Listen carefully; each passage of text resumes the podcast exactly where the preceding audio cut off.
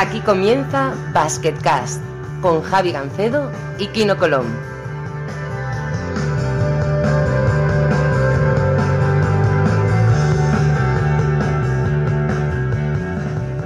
Hola a todos y bienvenidos a un nuevo episodio de Basketcast. Soy Javi Gancedo y como siempre con nosotros campeón del mundo, Kino Colón. Muy buenas. ¿Qué tal? ¿Cómo estamos? ¿Qué tal? Has tenido este fin de semana, no había liga endesa y quieras que no has podido cargar un poquito la- las baterías, supongo, ¿no? Bueno, un poco de descanso. El primer fin de semana en todo el año de descanso no va mal tampoco. Sí, ya me imagino, ¿no? Porque además, entre dobles jornadas, entre viajes y demás, pues se va un montón de tiempo que, que ahora podéis recuperar un poquito, ¿no? Sí, aunque bueno, hemos tenido dos días de vacaciones y ahora volvemos a tener, eh, no sé si eran en 10 días, cinco partidos. O sea que volvemos al ritmo de, de todo el año. Sí, bueno, sabéis, eh, la, las semanas dobles no hay Basketcast, así que la semana que viene eh, no, porque hay, hay semana doble en Euroliga. Y la siguiente ya veremos, porque igual me mandan a Estados Unidos a hacer entrevistas y ya veremos cómo lo vamos a hacer, pero puede ser... Estamos viendo también tú muy mediático, ¿eh? Sí, sí, bueno, hombre, claro, uno sale poco, pero al menos cuando sale parece que sale bien, ¿eh? Bueno, tenemos un invita- un invitado muy especial hoy. eh, nos conocemos de, yo qué sé cuántos años, pero por lo menos 25 años. Antonio Rodríguez, muy buenas. Muy buenas, ¿cómo estás? Yo no sé si Pues- te acuerdas, no te acuerdas la primera vez que hablamos. Perfectamente de acuerdo, perfectamente. Ah, ¿sí? Era en una sala de prensa, bueno, la sala de ACB de comunicación, en un hotel de Vitoria durante la Copa del Rey del 2002. Pero eso, Me presentaron esa a ti, esa fue la primera vez, creo, a ti y a Gonzalo Vázquez. eso fue la primera vez que nos vimos. Pero la primera vez que hablamos, eh, claro, no te vas a acordar, ¿cómo te vas a acordar? Ahora cuando te lo cuente verás. Eh, fue cuando tú, tú estabas en el Plus, en el servicio de documentación. Hubo un partido que solo dieron en Sportmanía entre Caja San Fernando y Real Madrid, que gana el Caja en Madrid en el playoff del 96. ¿Cierto? Y yo tenía Sportmanía y, se me, y perdí el partido, no, no fui capaz de grabarlo y estaba con un drama de cojones. Digo, por una vez que ganamos, tío, en Madrid y le vamos aquí a ganar el playoff, tío. Y me, me, di- me dieron tu nombre, no sé si fue en Anclares o quién fue, me dio tu, tu número y te pillé, eh, yo no sé, que era la fiesta de tu pueblo o algo así. Y, y te pillé con una borrachera inmensa. No, hombre, no, no saques trapos sucios, por el amor de Dios. No, Pero no, bueno, eh, tenía 25 años, podía darse, podía darse. Sí, sí, fue, fue espectacular, tío, fue tremendo, ¿no? Pero bueno, sí, la verdad que nos vimos, la primera vez que nos vimos fue aquella eh, Copa de la sesión golfa y tal, ¿eh? ¿eh? Sí, hombre, claro, ya Oh, que, oh, o sea, oh, donde- aquí oh. do- donde hay confianza, ya sabes lo que pasa. Sí, pero la última vez que quise sacar un trapo así de ese tipo, el receptor me decía, calla, calla, calla. Entonces ya. Aquí es que te- tenemos un problema, que esto es un podcast libre y como lo hacemos nosotros, se puede decir lo que uno quiera, ¿no? No, digo, digo, digo el pecador, pero no digo el pecado. Era con José Luis Mateo. Pero ya. Vale, perfecto. Que También, también estuvo por aquí, ¿eh? Eh, bueno, eh, ver si empezamos hablando de la Copa del Rey, que es lo más eh, inmediato que habéis hecho los dos. Bueno, Kino tenía un partido después contra, contra Maccabi, que lo tenían prácticamente ganado por un cambio de defensa. Eh, bueno, los dejó un poquito al final sin opciones. Pero, pero bueno, la Copa creo que no, creo que ha sido la Copa más, eh, más, más desequilibrada de la historia. Un equipo que que ha dominado como nunca, ¿no? Kino, tú fuiste el primero que desequilibró el tema. O sea, habla tú primero. Bueno, pues sí, la verdad es que normalmente en la Copa hay muchísima igualdad y es un torneo muy bonito, pero es verdad que, que, el Madrid aquí ha arrollado, ha venido en un estado de forma espectacular. Nosotros empezamos muy bien, una victoria contra el Barça el, el primer día, la primera sorpresa del, del torneo, que bueno, ya, ya íbamos un poco hablando de que, que le estábamos jugando muy bien y que se podía dar el caso y bueno, pues eh, ahí, ahí ya dimos la primera sorpresa pero Madrid nos pasó por encima, jugaron mejor, estuvieron mejor, yo creo que estaban, cuando están en este modo así rodillo, para mí son el mejor equipo de Europa, y nada, ni nosotros ni Unicaja a la final pudimos eh, pararlos, y bueno, al final siempre es una experiencia muy bonita, es un torneo muy especial, yo hacía muchos años que, que no estaba en uno porque había estado en el extranjero, bueno, estuve el año pasado en el Turquía, pero no, no tiene nada que ver, y nada, pues muy contento de volver y a ver si, si el año que viene podemos volver con más fuerza y ganarlo. Mm, Y bueno, entre bambalinas, Antonio, ¿qué tal, qué tal se vivió el evento? Muy bien. Eh, yo creo que verse además, eh, entre bambalinas te digo lo que, y certifico lo que, o, lo, o mejor dicho, te comento lo que puede certificar cualquier aficionado. Yo creo que a pesar del desequilibrio que hubo, como bien dice Kino, en semifinales y en la final, pero es cierto que a nivel audiovisual creo que se vio todo lo que se tenía que ver, todo el espectáculo que se tenía que ver. Eh, pues no nos dejamos nada hablo en primera persona como componente dentro, aunque no soy de Movistar Plus, pero dentro de las retransmisiones del Plus, eh, no nos dejamos nada y bueno, y quedó lo que es la Copa del Rey en sí al margen de resultados. Un gran, gran espectáculo. Yo suponía, intuía que la el primer partido de todos, los cuartos de final frente entre Barcelona y Valencia Basket, sí que yo después de aquel partido de Euroliga, yo sabía que estos iban a salir con el colmillo y salieron y, y lo que suponía que iba a ser una victoria de Valencia, pues mira, luego la consumaron, pero como bien dices, semifinales ya eh, fue otra historia. Bueno, lo de Valencia se veía venir porque habían jugado tres veces contra ellos, siempre habían perdido por poco. La última, además, iban ganando por 13 puntos faltando un cuarto y perdieron con aquella canasta así a los Hakim Olajuwon de, de Mirotic. Y bueno, entraba dentro de lo previsible. Yo lo que, lo que creo de verdad que no entra dentro de lo previsible es que el Madrid arrasara de la, de la forma que lo ha hecho. Y además, eh, la peor noticia para todo el mundo es que ahora Tavares ha mecanizado un tiro. Sea, ahora de repente Walter Tavares eh, se saca esta bombita de 4 metros, 3 metros que, parece que las enchufa todas. Y si ya este, este chico, ya, que ya es determinante en defensa, también empieza a hacerlo en ataque, pues eh, no sé, va, va, a haber que buscar o darle mucho al tarro en el tema del scouting para, para pararlo, ¿no? Bueno, en este caso es un poco el progreso, ¿no? De los jugadores. Esto, esto era aquello que decía Torre Messina siempre, que le gustaba que cada jugador le diera alguna novedad técnica eh, a cada año, que, fuese una tan solo. Mira, y como tú bien dices, lo que pasa que el Arsenal de Tavares es tan brutal y es tan decisivo ya solamente en defensa que viendo eh, que en ataque ya tiene la situación del poste bajo el ganchito y encima se aleja dos metros para lanzar ese tiro tan, no extraño, pero sí, bueno, efectivo para él, pues sí, sí, se complica mucho el tema para los rivales, sí. Aquí no le hizo alguna, bueno, es que lo típico, cuando, un, cuando alguien de un 80 y mucho se va por a por alguien de 2.20, pues lo normal es que alguna vez se, se coma un gorro, ¿no? Pero, pero, la facilidad con la que llegaba el tío a la ayuda era terrible, ¿no, Kino? A mí yo hubo una que no la vi, la primera no la vi, también luego fui a buscar un poco contacto y tal, y no coló, pero la segunda, la segunda sí que me sorprendió porque habíamos hecho una jugada de pick and pop y había engañado, le había engañado como que se le iba a pasar fuera, él se fue como un metro más para, para parar a, creo que el tiro de duplex, y ya pensaba yo que estaba solísimo y de repente cuando la había dejado me metió, me metió un gorraco el tío. La verdad es que hay que estar siempre muy atento, cambian muchos tiros, cambia mucho juego. Y bueno, yo creo que nosotros, por ejemplo, al tener cinco que se abren, pues hay a veces que les hemos podido atacar mejor, como partido de, liga que estuvimos a punto de ganarles, pero pues ese día no, la verdad es que no, por alguna cosa u otra no pudimos, y habrá que estar más atentos la, la próxima vez. El estado de forma de, de Madrid es increíble, o sea, fueron con cuatro jugadores menos a, Estambul a jugar contra Fenerbahce, que también venía a ganar la Copa Turca, y le ganaron casi de 30 puntos. El otro día ganaron a, ayer, ganaron a Panathinaikos de 18 en casa. Antonio, ¿eso se explica o quizá están jugando demasiado bien, demasiado pronto?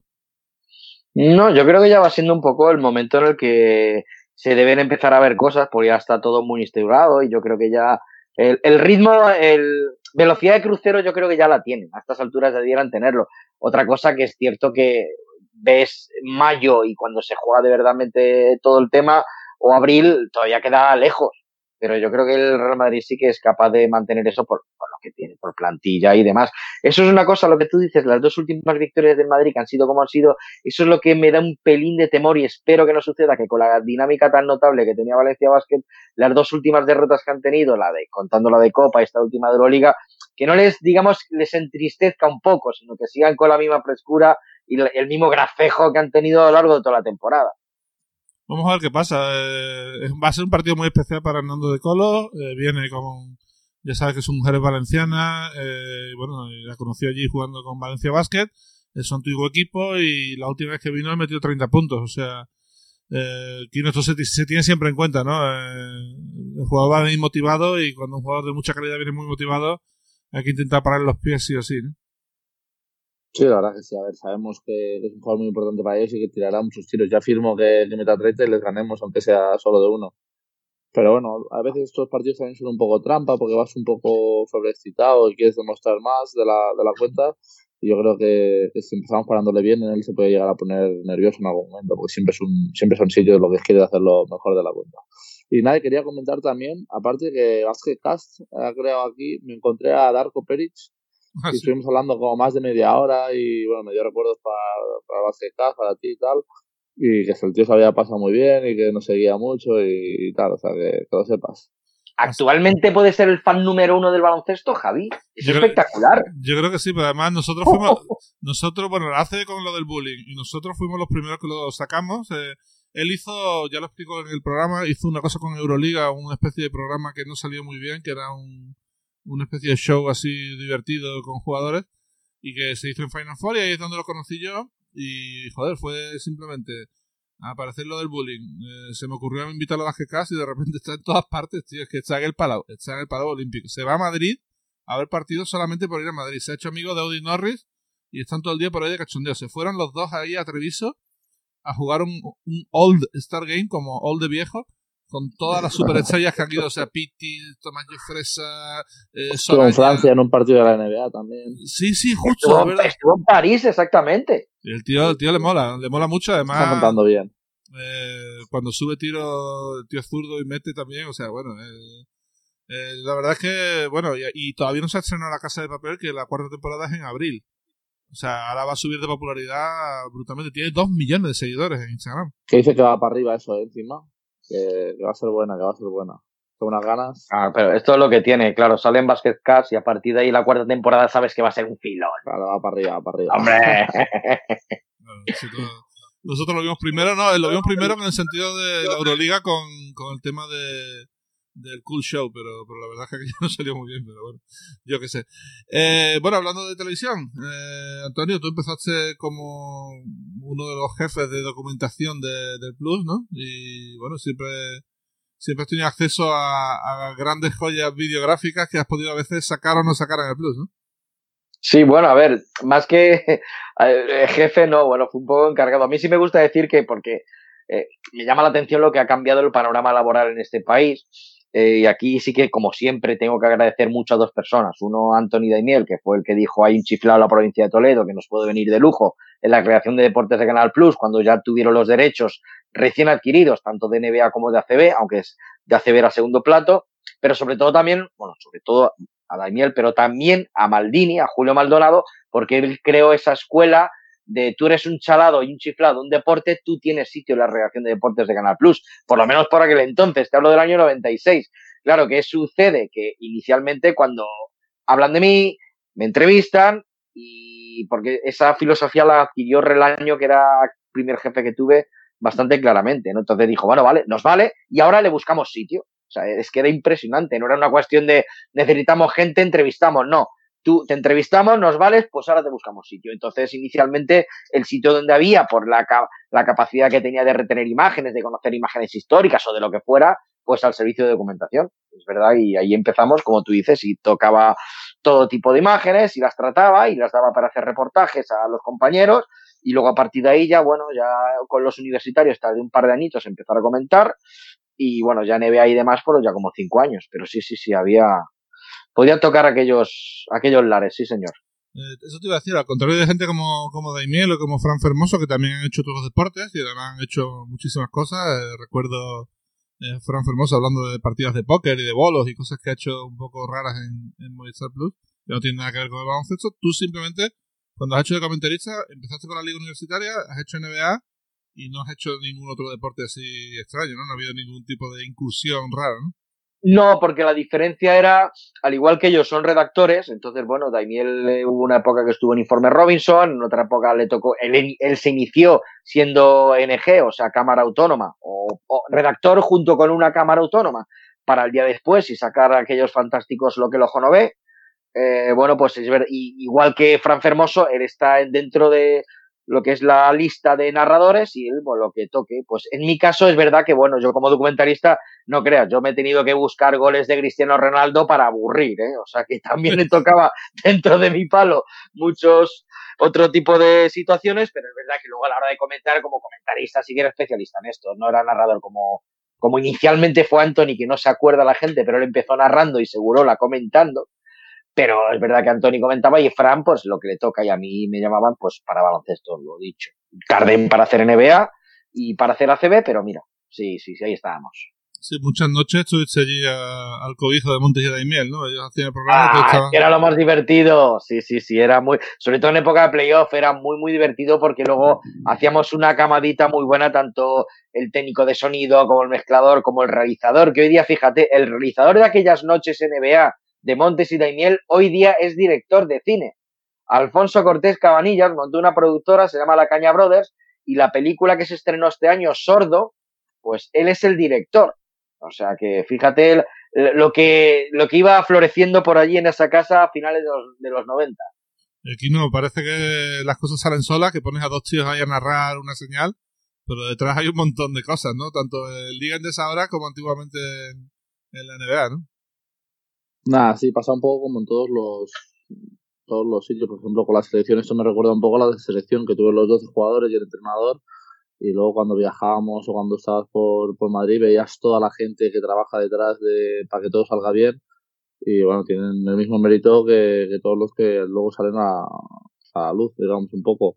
Pues hay que yo, todas las personas que, que están detrás siempre las respeto muchísimo porque creo que hacen un trabajo muy complicado y bueno, que son luego pues, responsables de muchísimas cosas que, que, no se ven a, simple ojo. Hay una cosa que tenemos pendiente y que lo dijimos el año pasado y que no me olvido, que es el tema de preparador físico. Ya sabes que, ya sabéis que en Basketcast intentamos dar el punto de vista de todos los profesionales que trabajan alrededor del baloncesto. No hemos tenido todavía ningún preparador físico y no sé, ¿el, el vuestro crees que lo haría o no? Perfecto, ya buscaremos a alguien, seguro que hay puntos de vista ahí muy interesantes, porque está alguien también que está con nosotros todo el día y que tiene que aguantar a 12 con todo el mundo con sus singularidades y tal, y, y bueno, es una parte importantísima sin duda de, del rendimiento de un equipo. Otro que también tampoco hemos metido es un jefe de prensa, que también tienen esto que contar tela. Y bueno, lo meteremos, lo meteremos antes de que acabe la temporada, seguro. Eh, de hecho, yo tengo una persona en mente que además eh, accedió a hacerlo, a ver si a ver si mantiene su, su promesa, yo creo que sí. Lo conocéis, vamos, lo puedo decir. Eh, Jorge San, ¿no? El de Fuenlabrada. Sí, hombre, sí. Sí, buen tipo. Y yo metiéndome un Perdona, aquí no. Eh, yo metiéndome un poco también lo de preparadores físicos, a mí me parece eh, un acierto, Javi, que invites alguna vez si deciden ellos eh, participar en Basketcast, porque me parece eh, un mundo muy interesante. Yo el año pasado estuve escribiendo un artículo porque me llamó la atención aquello de la excursión que hicieron los jugadores de Moraván Andorra cuando se fueron pues ya de, pues a subir monte y a pegarse en bañito en el lago que hablaba Nacho Lluet.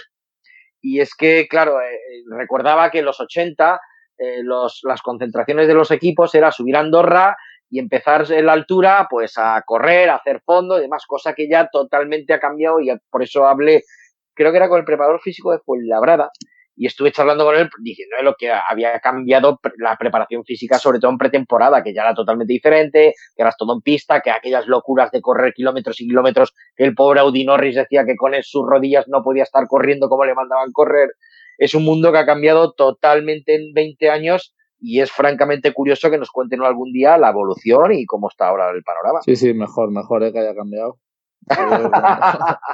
Mira, y perdona. Nos unas carreras por los campos, por las montañas, por todos lados, que wow, eso sí, era un infierno.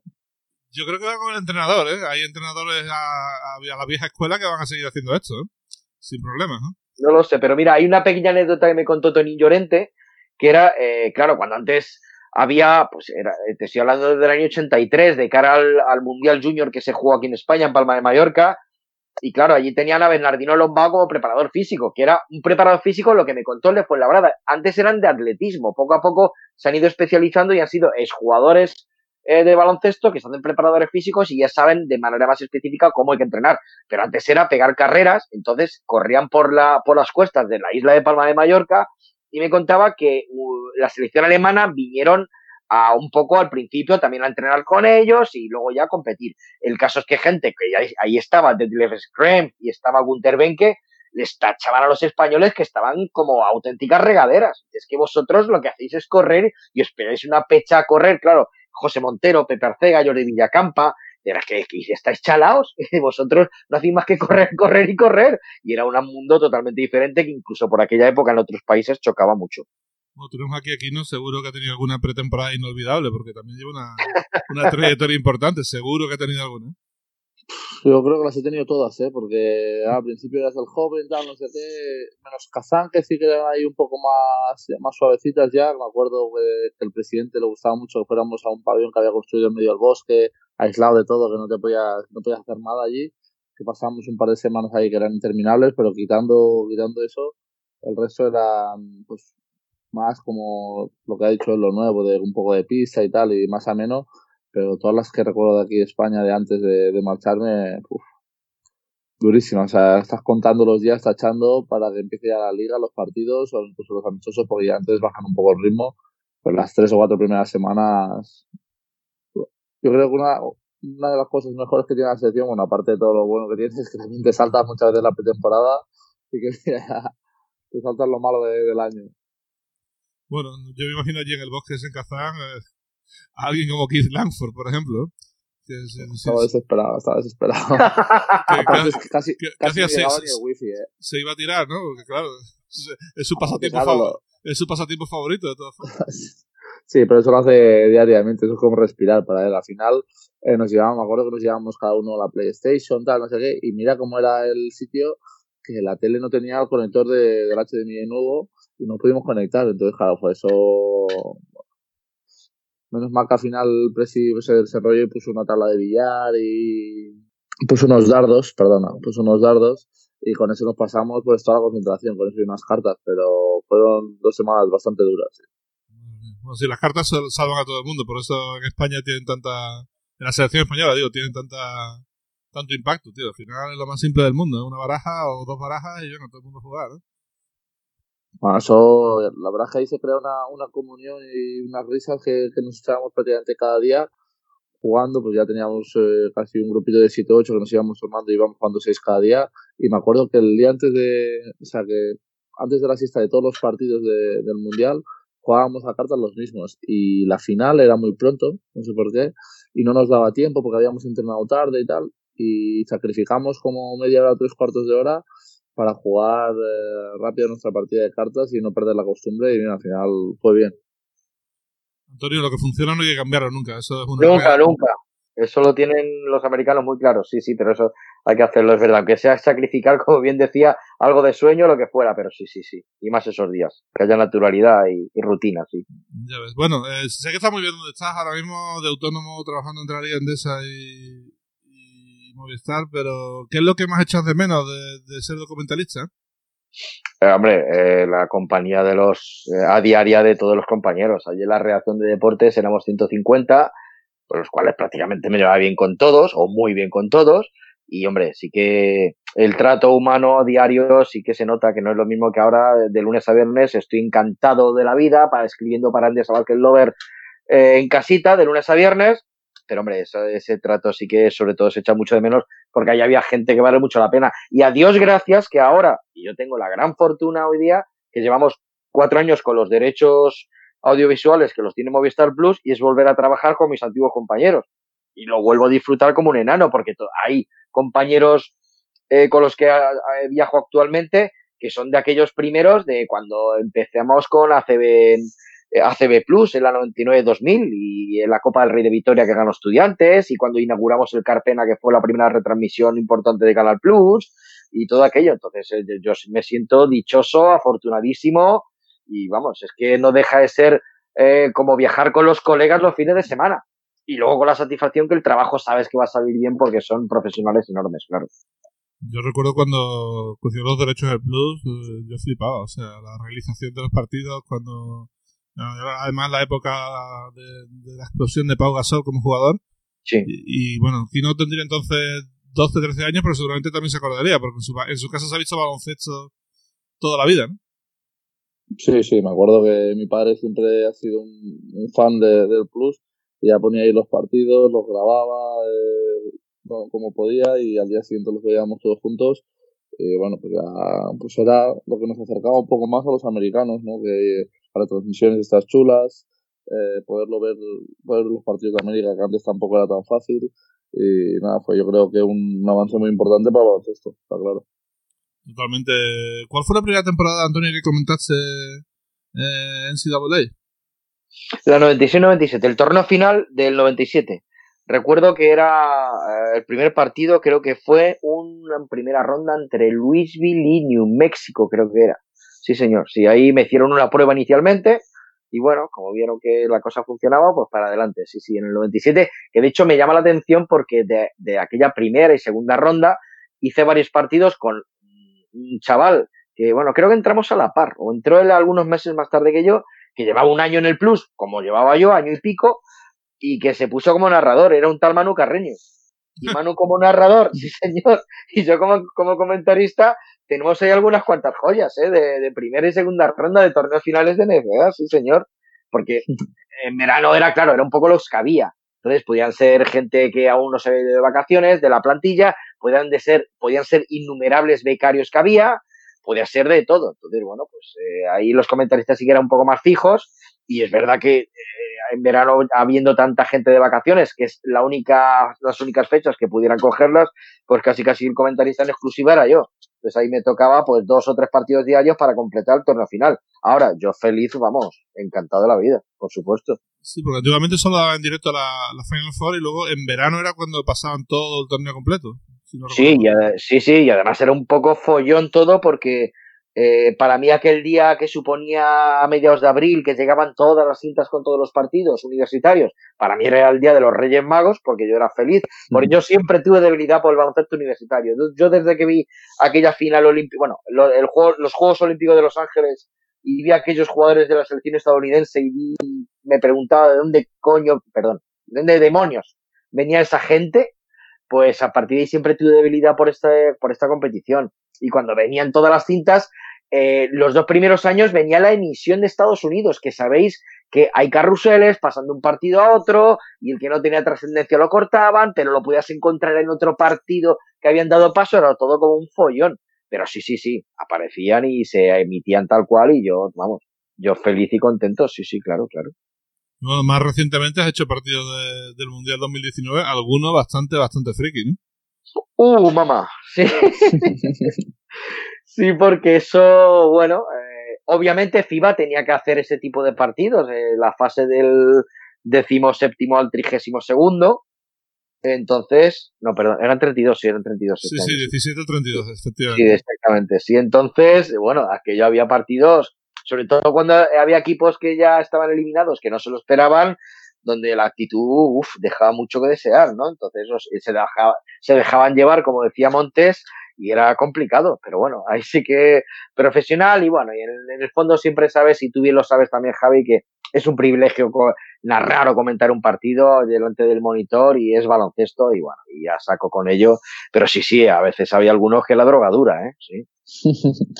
Es complicado jugar ese tipo de partidos, ¿eh? Porque ya a veces cuando estás ahí del quinto al octavo, esos ya cuestan y tal, pero imagínate del 17 al 32, que aparte para muchos ya no tenían incidencia, porque estos partidos se jugaban para ver quién se clasificaba de, los africanos, de los asiáticos, o, y claro, pues para los europeos, por ejemplo, no tenía ninguna incidencia, ganar los dos que perderlos, pues un, son de complicados.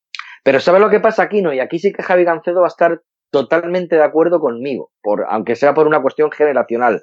Nosotros en los 90, como aficionados, eh, hemos sufrido tanto y hemos padecido eh, esas eliminaciones de la selección española en, en el Mundial de Argentina 90, en el Mundial de Toronto del 94, que ahí sí que no se jugaban nada y tenías que jugar de del noveno al decimosexto para dilucidar, no sabía, no sé yo el qué, ni tampoco lo sabemos, pero como ver, auténticos frikis o devotos, decir, bueno, pues si toca sufrir, toca sufrir. Y nos veíamos los Españas-Coreas y los España-Egiptos y los España-Angolas como auténticos, como auténticos campeones, como si fuera una penitencia. Entonces, esa mentalidad, pues, ya la mantienes y bueno, pues si tocara un Nigeria-Costa de Marfil, a muerte con ellos, pues venga, toca, pues toca. Yo recuerdo con mucho, con, mucho vamos, con, con mucha intensidad el Mundial del 90, que quedamos eliminados y fuimos a jugar Oh. eh, en Buenos Aires, se jugó del 1 al 8 y en un sitio se llama Salta. Salta, al norte de Argentina, sí señor. Se jugaba del 9 al 16. En esa fase, Villacampa batió el récord de anotación de la selección con 48 puntos contra Venezuela y poco más. Todo aquello era un rollo. Creo que también Italia cayó en el pozo y al final el último, Sí, el, señor. el único partido decente que hubo fue el partido para el noveno puesto. Y, y aquello tragamos unos, unos buenos 10 días ahí de baloncesto chungo. ¿eh? Chungo, pero claro, es lo mismo. Si, si eres, si eres seguidor de la selección española, pues eres seguidor. No te puedes bajar porque pierdan contra Brasil o contra Grecia, o fue contra Grecia aquella vez, contra... Exactamente. El grupo era Estados Unidos, Grecia, España y otro equipo que no recuerdo. Corea del Sur. Corea del Sur. Pues Corea sí le ganamos, pero Grecia no. memoria, macho. Grecia no ganó, sí, este, este es un crack, ¿eh? Pero bueno, volviendo a lo del Mundial, eh, yo creo que el, que peor lo pasó fue Nick Nurse, el entrenador de Toronto, gana la NBA con Toronto y se va el nota a jugar del 17 al 32 con Canadá, tío. Eso tiene que ser jodido, jodido, jodido, ¿eh? Aparte Canadá que sonaba que podía llegar lejos porque era un equipo con, con muchas promesas, muchos NBAs y tal. Y sí, sí, fue una de las decepciones del, del Mundial, está claro. Veremos qué pasa, no sé si se van a meter. Desde luego los Juegos Olímpicos van a estar muy caros eh, y bueno, ya veremos si al final eh, entra Letonia en el pre en el preolímpico, porque parece que Rusia está así que sí, que no, que a lo mejor entra que no, y si no, entrará supongo Letonia. Así que pueden aparecer allí los Bertens y Porzingis y demás, y eso no, le va a gustar a nadie que juegue contra ellos, ¿no? Pero bueno, eh, te preguntaba lo que más echado de menos y ahora te quiero preguntar qué es lo que más te gusta de tu nuevo trabajo, de estar allí, porque siempre se te ve, el partido de la semana siempre estás por allí entre bambalinas, ¿no? Los dos, de hecho, los dos partidos, ahora Movistar Plus tiene dos partidos, que por cierto, antes de nada, si un inciso, también hablo de Movistar Plus eh, o Canal Plus en tiempos. Es verdad que a mí también, yo lo siento, pero a mí la cobertura que hacía Televisión Española a mí también me gustaba. Bueno, y también pude conocer, bueno, tuve la gran suerte de conocer y viajar sobre todo a la Orzueta y Oscar Quintana, que eran el, el, dúo, vamos, era un dúo magnífico, y luego también con Juan Miturriga. Pero bueno, el caso es que ahora, como está el Plus, tiene la opción de dar, elige dos partidos, los dos partidos más importantes, y viajo, a ser posible siempre, en el partido del sábado, en el partido del domingo. Mientras que físicamente se puede hacer, entonces ahí estamos. Esta semana me tocará el sábado Fuenlabrada y el domingo Málaga. Y la siguiente me toca, eh, creo que es Gran Canaria el sábado y precisamente Valencia-Barça aquí no puede ser en dos semanas. No. No, Valencia, en, el, siguiente en casa no recuerdo, pero ahí va, ahí vamos a estar. Valencia. vamos a y luego viene. No recuerdo quién era, pero era uno potente. Para ser partido de la jornada era uno potente. Vitoria puede ser. Puede ser Vasconia, sí señor. Puede ser Vasconia. Sí señor. Así que bueno, entonces pues mucho aeropuerto, mucho ave, ya te digo que con los compañeros es tan, tan fácil con este grupo, tan fácil. Hombre, que no, yo creo que lo, que lo que le ha dado un plus a, a, bueno, a la cobertura de la liga claramente es el poder ver todos los partidos, por fin. Algo tan simple, pero a la vez que parecía tan complicado, ¿no? Y que ahora que por fin con, con Movistar Plus se está viendo, ¿no? Y eso, esto como te digo, yo creo que era clave para que la gente se enganche un poquito más, ¿no? Sí, es algo, es básico.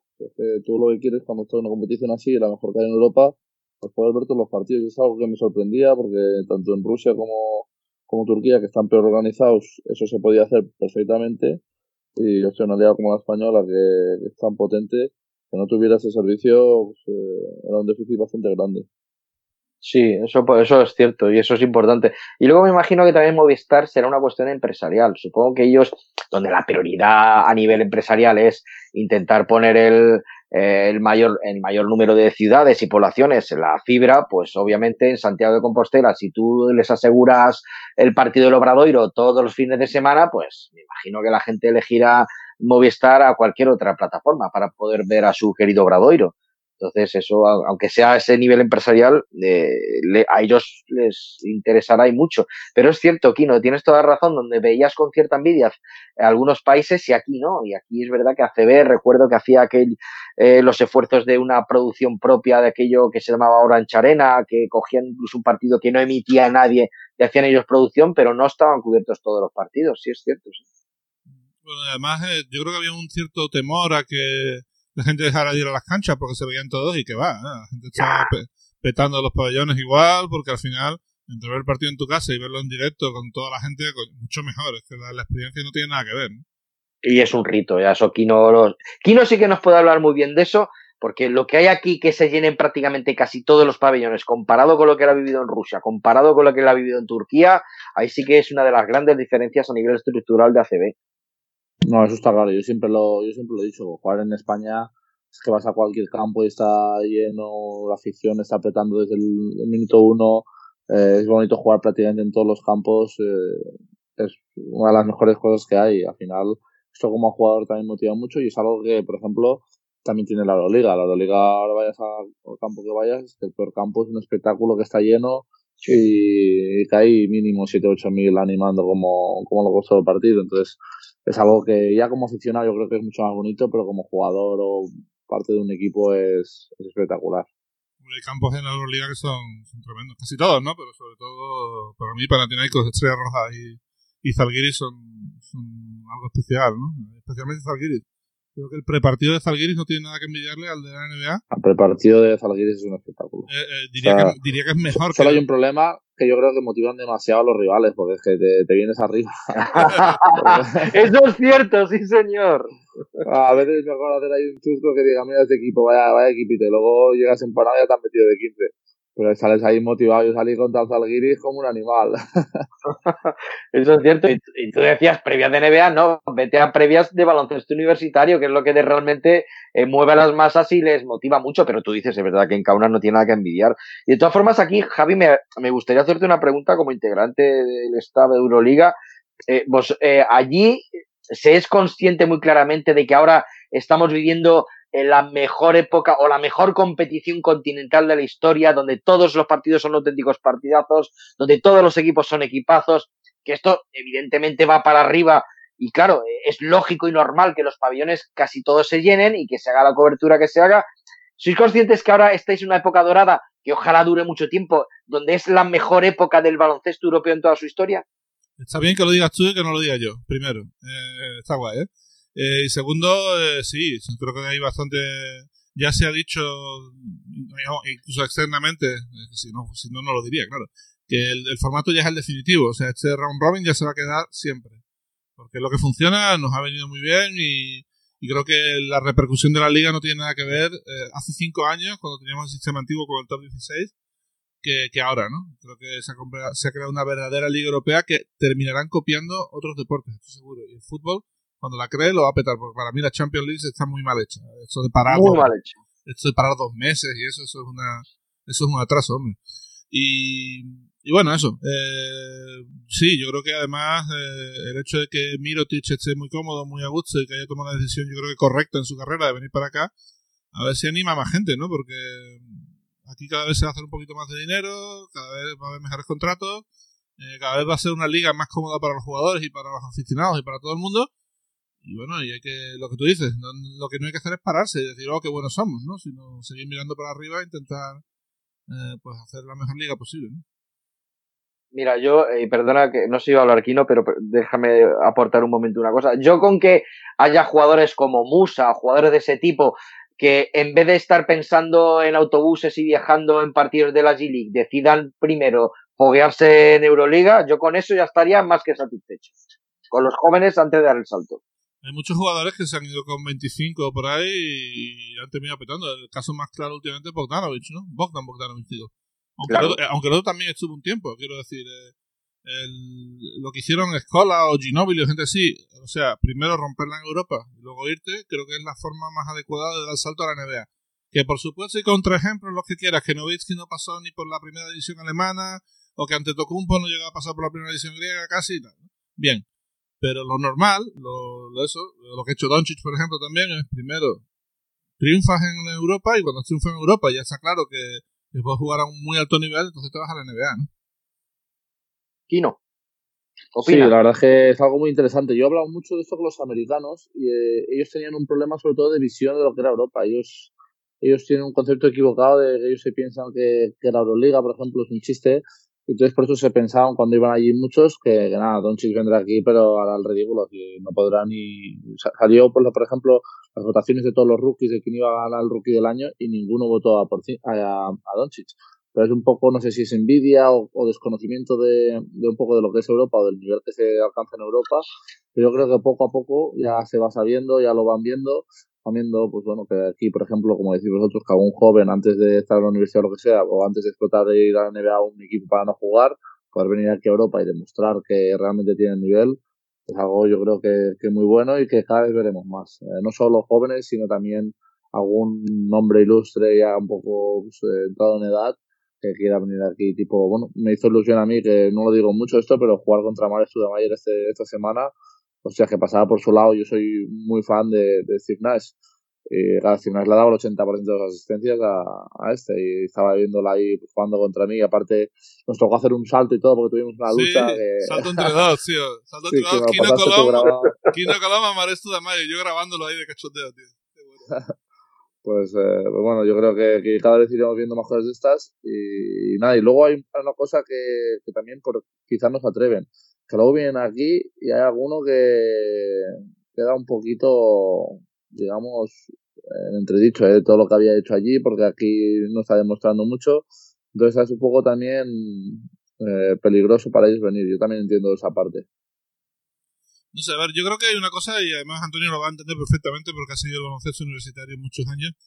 Eh, el jugador americano, el chaval americano, crece en América pensando en la NBA. Lo único que piensa desde pequeño es cuando crece, pues cuando sea bueno jugando al baloncesto, jugar en la NBA. No existe siquiera esto de overseas, como concepto, es como si fuera un club extranjero que juega en otro sitio extraño. Eh, todos tienen el sueño de llegar a la NBA. Algunos, el caso de Ekpeudo, por ejemplo, o el de Malcolm Delaney cuando se fue a Atlanta, eh, pierden dinero por jugar a la NBA porque es su sueño, es lo que han, lo que han mamado desde pequeño, lo que quieren hacer. Y yo creo que esto con la globalización y con, y con fenómenos como Antetokounmpo, como Doncic o como Jokic, esto va a cambiar a lo mejor eh, creciendo piensan, bueno, si esta gente lo están haciendo bien aquí es porque hicieron un trabajo en el otro lado que ahora mismo también se está, bueno, está dando sus frutos, ¿no? Y creo que el tema de la globalización de Internet también ayuda o va a ayudar a que no se vea la opción europea como un segundo plato de por sí, ¿no? Que lo es a veces porque, hombre, la NBA ganas más dinero y eres más famoso y todo el rollo, pero en Europa se puede tener una carrera muy respetable, ganar mucho dinero y ser muy feliz, ¿no? También hay un problema aquí en, en, cómo les enseñan a ellos. Aquí nosotros nos enseñan un básquet FIBA muy diferente al que, al que les enseñan a ellos, entonces vienen aquí y, y también van muy perdidos a veces. Entonces, eh, para ellos a veces es difícil adaptarse y una vez que ya cuando te adaptas ya quieren dar el salto a la NBA o ya ven que han perdido dos o tres años. Entonces, bueno, yo creo que si ahí empiezan un poco a, jugar un mejor baloncesto tácticamente o empiezan a cambiar alguna cosa así, también sería más fácil para ellos. Yo creo que alguno tiene miedo también de, ese cambio porque se ven en algunos mundiales o europeos o cosas así, que jugadores estrellas de la NBA las pasan canutas luego en, en un básquet FIBA pues con la gente más cerrada, más en la pintura, con defensas más, más especializadas. Entonces, eh, bueno, yo creo que también es un poco la mezcla de ambas. Que algunos que no, no saben muy bien lo que hay aquí en Europa y otros que tienen miedo a quedar un poco retratados. Antonio, ¿qué piensas? Sí, totalmente de acuerdo. Eh, pero es que, claro, esto, aquí ya es que no metíamos en un debate tremendo. Es que aquí yo lo que digo, como ahora, eh, yo creo que allí en Estados Unidos se sigue enseñando eh, el baloncesto también como se enseña en Europa. Lo que ocurre que por ese baloncesto también enseñado no pasan el 0,5% de los jugadores estadounidenses que son las estrellas que pasan a la NBA directamente. Entonces, eh, aquí dentro del debate que yo para mí eh, el sistema, como decía George Cal, se ha quebrado porque ahora mismo, claro, el hecho de que de, de high school directamente un año universitario que no da tiempo prácticamente a aprender nada, que es donde, es donde toda la vida ellos han aprendido, pues das el salto a la NBA y vives o de especialización o de las dos, tres cosas que sabes hacer. Claro, cuando te ponen un problema, como le ponían, y lo vimos todos en el Mundial, a De Tocumbo, a Yanis De Tocumbo con Grecia, de cierto tipo de zona, cierto tipo de defensa de ayudas, pues ahí les cuesta asimilarlo mucho más, cosa que durante toda la vida y Javi, que es casi a nivel generacional, igual que yo,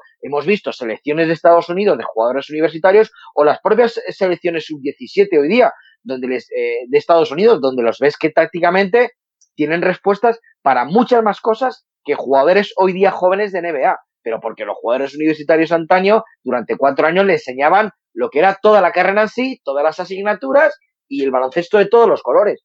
Y este, eh, la élite de jugadores estadounidenses no ha pasado por eso y viven muy bien en NBA, pues con las 3, 4, 5 cosas que saben hacer, que las dominan de lujo, nadie como ellos lo hacen, pero claro, cuando el guion es diferente, no saben salir, como cuando veías aquí en el Mundial de España, pues un Sonelio, un Derrick McKee, un David Robinson, o un Kenny Smith, que vamos, sabían hebreo ya con 21 añitos y sabían perfectamente qué es lo que había y cómo atacar ciertas defensas contando que el baloncesto ha cambiado. Pero ahí yo creo que es la gran, gran diferencia, que la élite del baloncesto americano ya no pasa por todas las asignaturas de la carrera, por decirlo así. Sí, los europeos han mejorado, los americanos que han venido para acá no voy a decir que han empeorado, pero sí es difícil encontrar la calidad que había antiguamente, ¿no? Gente como, yo qué sé, como Andre Turner o como, eh, yo qué sé, Walter Berry, gente así que... Claro, claro. Eh, jugadora, jugadorazos que ahora en la NBA seguramente lo, lo petarían muchísimo, pero eh, entre que hay más jugadores en la NBA, eh, que el nivel en Europa ha subido muchísimo. Y... Eso también, el nivel europeo ha mejorado mucho. Si tú te acuerdas antes, cuando yo empecé, bueno, no en ACB, yo tenía menos años, pero iba a ver partidos del Lleida, pues eh, venía un equipo y tenía dos americanos. Esos dos americanos eran infinitamente mejor, mejores que el resto del equipo. Y ahora, en cambio, si te fijas, por los americanos suelen ser muchas veces un jugador más, a veces normalmente importante, sí, pero un jugador más de rotación. No es como antes que tenían que hacer 30 puntos o eran tan, eh, tan diferenciales. Yo me acuerdo que en Jade estaba este tío Joe Van, que era un 4 tirador, eh, ese tío era, ahora mismo jugaría en cualquier nivel, pero estaba allí metiendo 30 puntos en Liga LED, o sea, era, era tremendo. ¿eh? Pero bueno, eh, Antonio, una cosa, eh, una cosa que te quería preguntar yo, eh, que es eh, que gracias a tu trabajo, en los últimos años has estado en todas las celebraciones de todos los títulos de la Liga Endesa y de la Copa del Rey. O sea, cada vez que hay una celebración, cada vez que un equipo gana algo, estás tú ahí en medio. Ahí estamos, sí, señor. Eh, ¿Alguna anécdota, alguna cosa graciosa que te haya pasado? Y sobre todo, ¿cómo es la experiencia de, de ver a tanta gente tan contenta después de ganar algo que han estado meses luchando por ello? Sí, eh, por regla general eso está bonito, ¿eh? inmiscuirse entre la alegría de los jugadores y del, bueno, de los equipos en general, pero yo es verdad que tengo que recordar, y no es que sea una anécdota en particular, pero yo, yo sí que el título de Valencia de Liga eso sí que fue una cosa porque eso era totalmente inesperado. Entonces, cuando ellos consiguieron el título de liga, o sea, la celebración, yo no he visto una sesión de fotos más larga, porque es que era, hay una sesión de fotos que luego se publica en la, la web oficial de ACB, en la que pues están todos los jugadores de manera individual y todo el cuerpo técnico y médicos y fisios con el trofeo, pero esa era inacabable porque, espera, espera, que ahora viene mi mujer, espera, espera, que ahora con este colega también, espera que nos lo hacemos todos juntos y viene la mujer, vienen los niños y viene hasta la apuntador, porque es que era, estaban en un estado de nirvana absoluto, o sea, era, era una exaltación tal de aquella, de aquella ciudad, de aquel pabellón, el momento en que se puso, eh, cuando pasaron a la final Boyan Dublevich a pinchar eh, en, los, en los platos del, pincha que había en el pabellón. O sea, aquello es, sí que fue la auténtica locura. Entonces yo eso sí que no creo, me va a costar superar esa atmósfera tan, tan efusiva en cualquier otra celebración que pueda haber próximamente. Porque si aquello sí que, me imagino que lo de Manresa en el 98 tuviera que ser algo parecido. Pero demonios, lo de Valencia siempre lo tendré con un recuerdo muy especial porque es que fue la repanocha. ¿eh? Yo me pasé igual con la de Olympiacos en 2012. ah, claro remontan, aquello fue, decir, ¿qué, está, pasando, tío? Había, había un, señor allí en silla de ruedas en la pista que parecía que iba a levantarse la silla de ruedas, te lo juro. Tenía, tenía, un, subidón diciendo, hostia. Y no, no, pero, pero sí, lo de, lo de la de Olimpiacos en 2012 fue espectacular. O sea, yo ya lo he dicho alguna vez, que Printemps tardó 25 minutos en hablar. No podía hablar de la emoción que tenía encima. Y así todo el mundo. Eh. O sea, y bueno, casi todas, ¿no? Eh, por ejemplo, una que me gustó mucho de celebraciones fue la del Madrid en 2015, primero porque llevaban también unos cuantos años sin ganarla, desde el año 95, y segundo porque tuvieron la idea, que luego la ha copiado mucha gente, de traer a los niños dentro de la pizza. Y estaba, por ejemplo, un tío como Felipe Reyes, totalmente fuerte, con su niña de un mes, y la miraba con una cara como diciendo, bueno, tío, ahora cómo le pido yo a este señor una entrevista, ahora mismo. Y nada, tardé, me acuerdo que tardé en, entrevistarlo porque también le dije, hombre, en ese momento es, único para él. Y en fin, eh, pero sí, bueno, eh, ¿te toca meterte en el vestuario o no? ¿O lo del vestuario no, no es para ti? No, no, no, eso no es para mí. Ahí sí que es cierto que entran medios de comunicación y radios y televisiones, pero no, no, ahí lo es cierto que desde el vestuario sí que los eh, jefes de prensa me ayudan ahí sacando a los jugadores para las sesiones fotográficas o las entrevistas de vídeo posteriores, lo que sea. Pero no, la locura del vestuario yo me la evito, porque tiene que ser la chaladura auténtica eso. Bueno, en la sesión de fotos también se ven cosas raras, ¿eh? eh yo he llegado a ver a la gente diciendo muchas barbaridades, ¿no? No puedo, decir, no puedo decir quién, pero hay un señor que dijo, y ahora una foto con mis huevos dentro de la copa. no, no, no, yo lo único que vi este año, que es verdad que ACB decidió, eh, junto con la sesión de fotos, cada jugador que pasaba tenía que firmar 10 balones para, asuntos ACB, no sé qué asuntos eran. Y de repente hubo un balón que voló. Y dice, oye, que aquí hay, hay nueve balones, ¿y qué pasa con el otro balón? ¿Qué ha pasado? ¿Qué ha pasado? Nadie sabía qué había pasado con el balón. Pues alguno en su celebración dirá, pues está con toda la firma de los jugadores de recuerdo para mí para toda la vida. Esto se normalizó en Final Four, tengo que decir que antiguamente era los balones desaparecían a una velocidad increíble, pero ya se regala uno por equipo. O sea, no uno, no uno por equipo, uno por jugador. Cuando llegas a la habitación, en Final Four tienes tu, tu balón de la, de la Final Four personalizado para ti. Y eso evita, aunque luego desaparece igual algunos, pero eso ya, eh, que, quiera, que quiera tener dos o tres para mi madre, para mi hijo, para mí, no, pues no. Eh, ya eso se tiene que currar. ¿eh? Pero bueno, sí, no, es eh, parte de la alegría, ¿no? O sea, al final cuando, y esto te pasará aquí, ¿no? Cuando ganas quieres tener los máximos recuerdos posibles del evento, ¿no? Hay gente que es así, hay gente que no, no sé. Bueno, yo con tener uno o dos ya me, conformo, ya me guardo, que luego tienes ahí 27, no sabes qué hacer, ya, no sabes ni dónde ponerlos, has cogido cualquier cosa, cualquier, cualquier tontería que no que luego no vas a utilizar. Sí que es verdad que, que luego para regalar a la gente está muy bien, pero luego cuando vas, por ejemplo, en China yo quería coger mis cosas, luego no me cabían las la maleta, en la habitación de, del hotel dejé, dejé para una maleta entera más casi. Eh, ¿Con qué te has quedado? Eso nunca, nunca te hemos preguntado. Aparte de la medalla, obviamente, ¿qué, te has quedado? Tengo la medalla y tengo una pelota de las que jugamos la, la final. Eh, me la traje ahí deshinchada y tal. Y ahora con la tengo que hinchar, no sé exactamente dónde está, porque ahora con las mudanzas y tal voy un poco loco.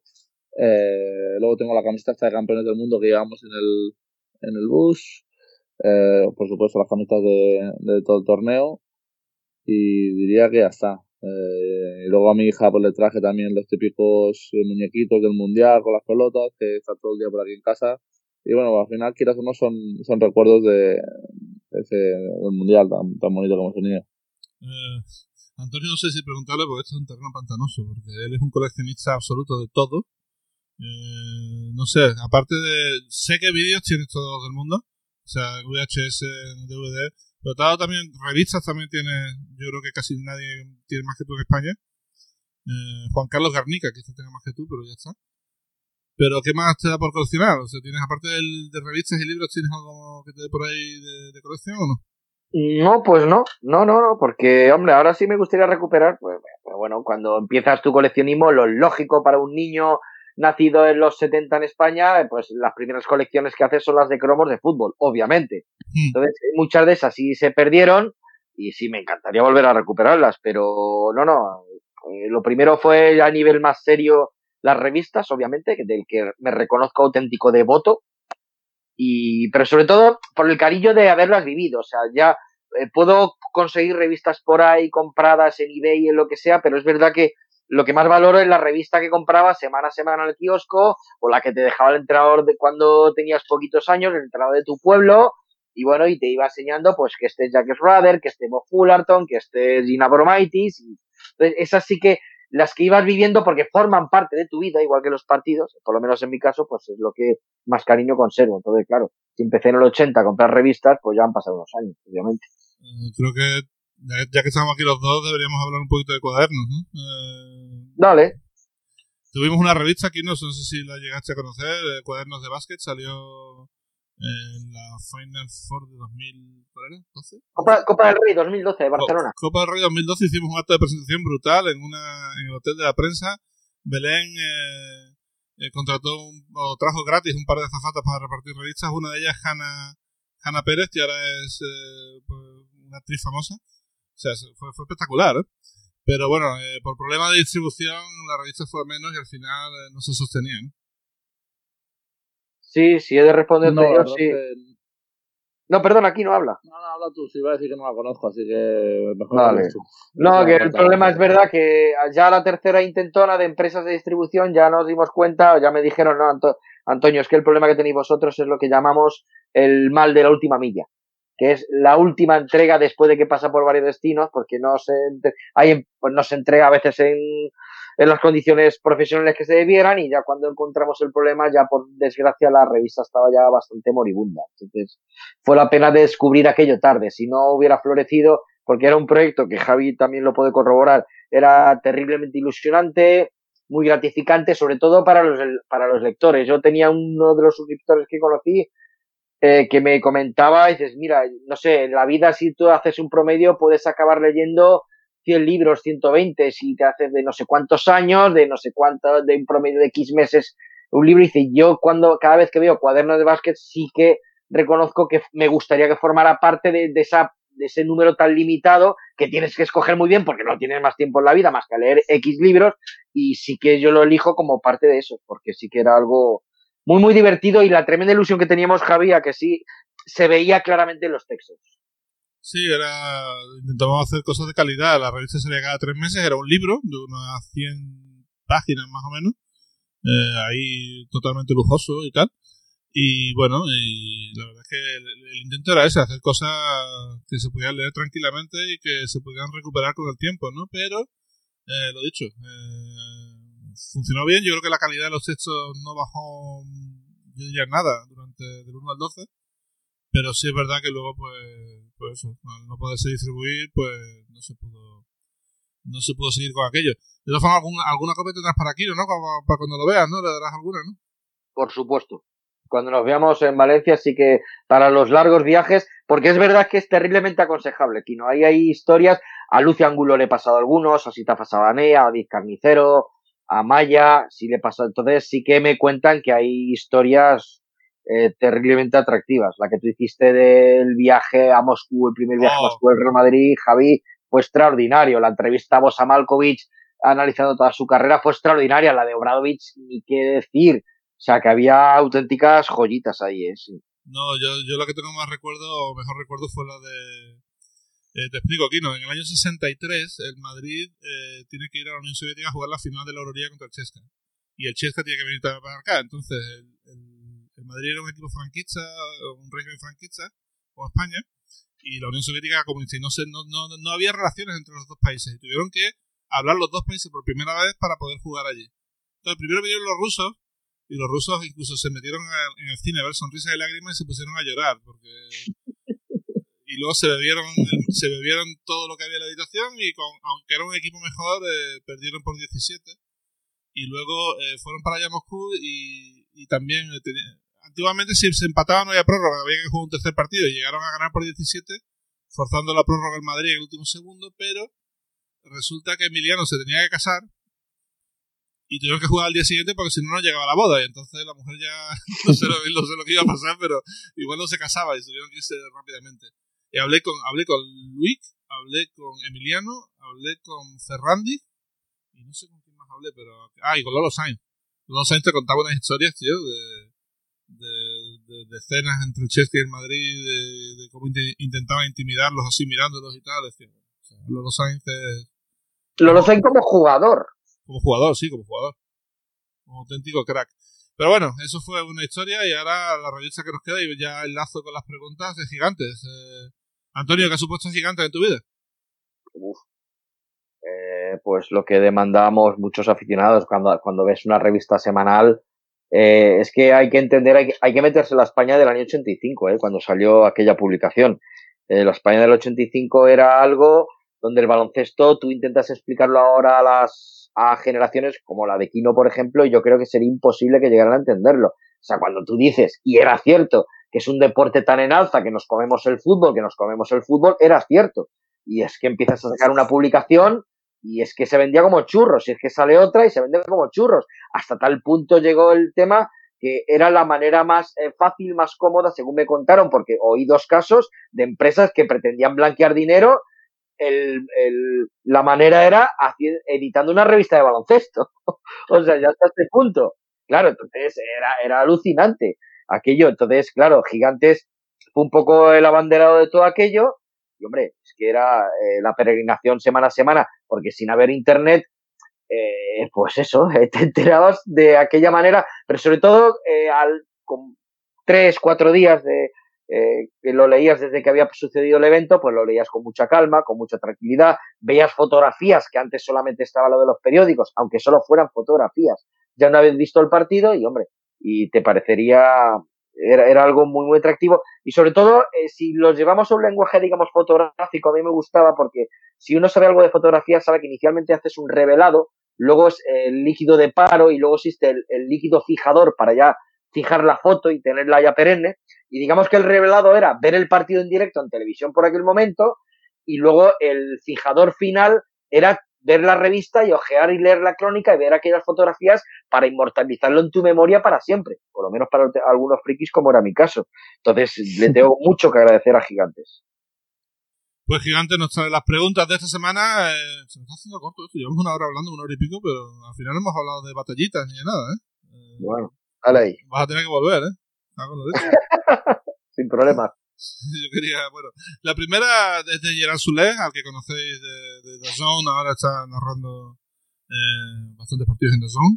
Eh, para los tres, que además dice aquí no estoy convencido que también habéis vivido una situación similar, ¿cuál es ese partido que habéis visto, ya sea en directo, en televisión o en internet, y que habéis pensado qué estoy haciendo con mi vida? Empezar vosotros, yo voy pensando. vale. Hombre, eso sí que es verdad que siempre se ha dado alguna, alguna situación, sí. Eh, yo sí, mira, además, esta siempre, siempre me gusta recordarla. Eh, yo cuando yo conocí a Daimiel en el año 93 y me remito otra vez a Anthony Daimiel. Entonces, eh, es verdad que de él copié la costumbre de él grababa todo lo que se emitía de baloncesto ya en televisión. Yo intentaba inicialmente selección española, NBA, algunos partidos de liga, pero no todo. Entonces, cuando le conocí a él y ya las cintas VHS habían bajado ya bastante de precio, pues yo ya me dedicaba a grabar todo. Y claro, todo era que yo tenía en el, bloque de pisos donde vivía con mis padres, abajo el bar era un fenómeno que tenía una parabólica inmensa para poder pillar los enlaces televisivos de fútbol, sobre todo el de Champions League donde, claro, no todos los partidos del Real Madrid y del Fútbol Club Barcelona se emitían. Entonces, él sí que podía pillar la señal eh, que llegaba a televisión española con su mega parabólica y emitirse aquello y poder llenar el bar para poder ver algo que no se veía en el resto de España. ¿Qué pasaba? Que cuando había fechas libres, pues había baloncesto y grababa competiciones europeas y demás. Y sí que recuerdo que durante el Mundial de Toronto del 94, él aguantando las timbas que había de póker o de lo que fuera en su bar a las dos y media de la mañana o a las tres de la madrugada en verano, durante el Mundial de Toronto, pues me llamaba a casa, Tony, oye, que baja cinta que hay aquí un Corea del Sur Egipto, de esa fase infame que hemos hablado hace un momento. Y ahí va el Tony abajo con la cinta y se quedaba durante media hora. Entonces, un verano, no sé cuántos de agosto, a las tres de la madrugada, delante de una tele en un bar mientras había gente jugándose los cuartos en la mesa de lado y fumando como carreteros, y tú viendo un Corea del Sur Egipto, esto por Dios que me conduzca a algo importante porque esto, esto no, así no se hace la vida de nadie, ¿eh? claramente. Yo recuerdo, esto fue una cosa muy bizarra, que es que, bueno, lo mío llegó a, la obsesión con partidos raros y eso, cuando coleccionaba vídeos, que ya lo dejé radical porque me estaba volviendo loco. Y, y hubo una vez que conseguí un partido de high school de Will Chamberlain. O sea, si el tío nació en el año 30 y pico, pues esto sería de 40 y muchos, ¿no? Y me llegó a Madrid, todavía estaba, empezando a vivir en Madrid, tenía bastante tiempo libre cuando no trabajaba, y llamé a Gonzalo Vázquez. Digo, Gonzalo, tío, que vino lo que le ha llegado, tío, un partido de Chamberlain, tío, no lo ha abierto todavía, ¿quieres venir a verlo? Y digo, venga, vale, vale. Imagínate, un, o sea, una televisión del año 49 habrá pasado de cinta tras cinta tras cinta tras cinta. Aquello no se veía nada, era una, era una cosa borrosa. Se veía allí como nube de sombra y luego un pedazo de sombra enorme que era Chamberlain. Y nosotros allí mirando allí con los ojos chinados así diciendo, pero ¿qué coño estamos haciendo? ¿Por qué estamos viendo esta mierda? De verdad, o sea, y, nada, pues recuerdo verlo unos 20 minutos y ya Gonzalo decir, tío, o sea, vale, ya está, ¿eh? Y yo, sí, sí, ya está, por favor. Así que yo creo que como, como experiencia quizás fuera, fuera aquella. ¿eh? No sé si Kino habrá visto alguna cosa. Y no nos llega a nuestro nivel de friquismo ni por aproximación, ni debería, por salud mental ni debería. No, pero no te creas que yo creo que su padre nos gana a los dos juntos. ¿eh? O sea, cuidado. Yo ¿eh? partidos, eh, he visto. Mi padre es verdad que también habrá, podrá contestar esta pregunta mejor que yo. Yo al final eh, ya llevo tantos años de aquí que veo cosas que me interesan porque veo muchos partidos de la liga en la que estoy o que me limito más a eso. O sea, a veces me gusta ver partidos de de otras categorías, tipo LEP y tal, pero me, son cosas que, que me gustan, o sea, no, no me he visto aún en esas situaciones. Quizá cuando me retire, que tenga más tiempo libre, me, puedan pasar cosas de estas. ¿Te puedo pedir que contes una cosa? Si no es mucha molestia. Que es el, famoso concurso de mates de tu hermano Guille. Eso, eso, fue friki, eso fue friki, ¿eh? Sí, eso me, en la época esa me reí mucho, o sea, eh, pues, Te, explicaría mejor él con más gracia, pero yo lo que recuerdo es que, que nada, que él era un joven, debía tener como 16 o 17 años, y se fueron a un torneo que hacían con, con el equipo de Andorra en, en Francia, si no me equivoco, y nada, pues había, recuerdo que había un negrito que metía unos mates eh, descomunales y él se apuntó a, al concurso de, de, mates también. Entonces, claro, todo el mundo flipaba. Un blanquito, mi hermano que tampoco es muy. Eh, bueno, imagínate con 16, 17 años, pues tampoco era muy atlético, tal, no sé qué. Y el tío puso como una línea, como que iba a saltar casi desde el tiro libre. Eh, entonces ya la gente flipaba, en plan, wow. Entonces luego hizo como que en el aire se, se, se, iba a aguantar, iba a dar como una vuelta, un 360 y la iba a meter desde ahí. Entonces se creó una expectación espectacular en el pabellón. luego hizo como que iba a saltar a dos tíos. Entonces ya acá la gente ha flipado, decía, esto no puede ser, es el mejor mate de la historia. Y lo que hizo es que iba corriendo y cuando estaba llegando ya, cuando estaban los dos tíos, los dos tíos lo cogieron en brazos o por las piernas y acabó haciendo un poco lo que él había dicho que iba a hacer, eh, pero claro, con los dos tíos cogiéndole. Bueno, montó ahí un espectáculo, acabó bailando, creo recordar que le dieron un 50 a la máxima puntuación y nada, me reí mucho, pero claro, la gracia que tiene mi hermano fue, fue bastante gracioso. Debo decir que, que, que, tu madre me enseñó una foto y es, es impagable, o sea, es una cosa tremenda. ¿eh? Bueno, siguiente pregunta, David Sardinero, director de, de Gigantes de aquí en Zona, eh, también eh, pues, has invitado en Basketcast en los primeros programas. ¿Cuál es el partido, Antonio, del Mundial 2019 que no olvidarás? China-Corea, Nigeria-Costa de Marfil, Costa de Marfil-Corea, un domingo a las 10 de la mañana, después de cenar con, con Íñigo. Sí, con eso ya basta, ¿no? O sea, era las típicas cenas del cinco sentidos, a la que nos fuimos como invitados, eh, José Puerta, Fran Fermoso y yo, quiero recordar, y claro, cortamos a las dos de la mañana, porque ya, y con el tute que ya llevábamos de dos partidos diarios, que luego tienes que prepararte obviamente por la tarde los partidos, pues claro, eh, llegar a casa a las tres o algo así, levantarte no sé a qué hora para llegar allí a las nueve de la mañana, o sea, estamos, y como tú dices, para ver a, aquella China, que era un esperpento ver aquella China, frente a lo que fuera, a un Costa de Marfil Nigeria, lo que tocaba aquel domingo por la mañana, sí. Eso sí que era un ejercicio de profesionalidad absoluto, porque era complicado en esas situaciones hacer partidos. ¿eh? Ya ves. El propio Íñigo Arozarena, eh, que acabamos de hablar, son de cinco sentidos, dice con un poco de cachondeo. Eh, como te tengo mucho aprecio, y una pregunta facilita. ¿eh? ¿Quién te parece a día de hoy el mejor narrador de baloncesto en España y el mejor comentarista? ¿A mí? Sí, toma. Ah, no, hombre, no. no. Hay grandes nombres, no puedo decir. Yo sí que reconozco que he tenido la gran suerte de estar al lado de enormes narradores. Y, hombre, yo para mí Lalo Alzueta, Fran Fermoso eh, es muy, muy, muy top. David Carnicero tiene un ritmo también trepidante que me encanta. Eh, sí, hombre, yo he tenido solo, bueno, hay que decir que de, de, del narrador con el que más he estado acompañado en retransmisiones cuando yo era comentarista, asisto a Miguel Serrano. O sea, es que es muy, muy difícil. Ahí tienes un, un abanico selecto, pero es ahí no te puedes decantar con ninguno porque son maravillosos. Estoy de acuerdo. Yo entre la Zueta y Fran Fermoso, que son los dos que más me gustan, eh, no sabría elegir. Eh, no sé qué le parece a Kino, pero tampoco lo quiero meter en ningún follón. Kino, no contestes. No, nah, ni me meto, ni me meto. Vale, vale, vale. Pasando, ¿eh? José Manuel Puertas. Esta vez tenemos preguntas de gente famosa, ¿eh? Directores llegando a fallar. Eh, pregúntale por la plantilla de dos equipos de cualquier partido random de ACB de los 80. Por ejemplo, un Clesa Ferrol que Calagra ayer de la temporada 87-88. Luego miré y el Clesa no jugó. No, claro. Ese año fue el año anterior cuando bajaron los dos gallegos, Leche Río Bregan y Clesa Ferrol. Entonces esa pregunta ahí, ahí es trampa.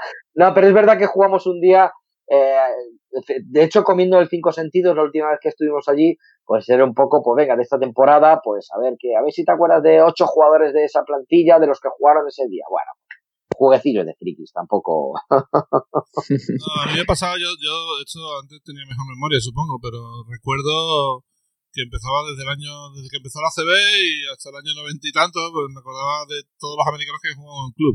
83, 84, claro. yo qué sé, tal y tal. Luego este se fue y vino no sé quién. Y luego cambiaron a los dos y vino tal. Esto sí me acordaba, ya no. Ya... Era más fácil. En aquella época era más fácil. Luego, verdad que ya con el nuevo siglo ya había temporeros de dos meses y tres meses y uff, ya se complicaba. Pero sí, por aquel entonces era más sencillo. Y sobre todo ya las plantillas al completo, porque el, el bloque nacional era casi siempre el mismo. Vale, te, Eh, variaba poco. te voy a poner un compromiso. La mejor pareja de americanos de, hasta que empezó. ¿Cuándo empezaron con americanos? El 92-93 fue cuando cambiaron a tres americanos, ¿no? Sí, señor, después de los Juegos de Barcelona. sí, Pues señor. hasta, hasta el 92. La mejor pareja que ha habido de americanos y la peor pareja que ha habido de americanos en la Liga CB.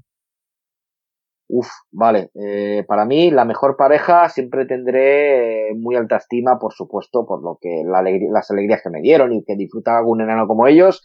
La pareja de Cádiz Zaragoza de la 83-84, Kevin Magui y Jimmy Allen. Esa no me la quitará nadie. De que para mí estaba- campeones de campeones Copa. de Copa, sí señor. Y la peor, hombre, ya te tienes que ir a equipos, pero es verdad que había algunas parejas que no las entendías de ninguna de las maneras. Yo recuerdo la primera de Puleva Granada, la 90-91, André Good y Herb Blandt. Y bueno, ¿de dónde han sacado a estos dos? Yo tuve la fortuna de ver a estos dos jugando.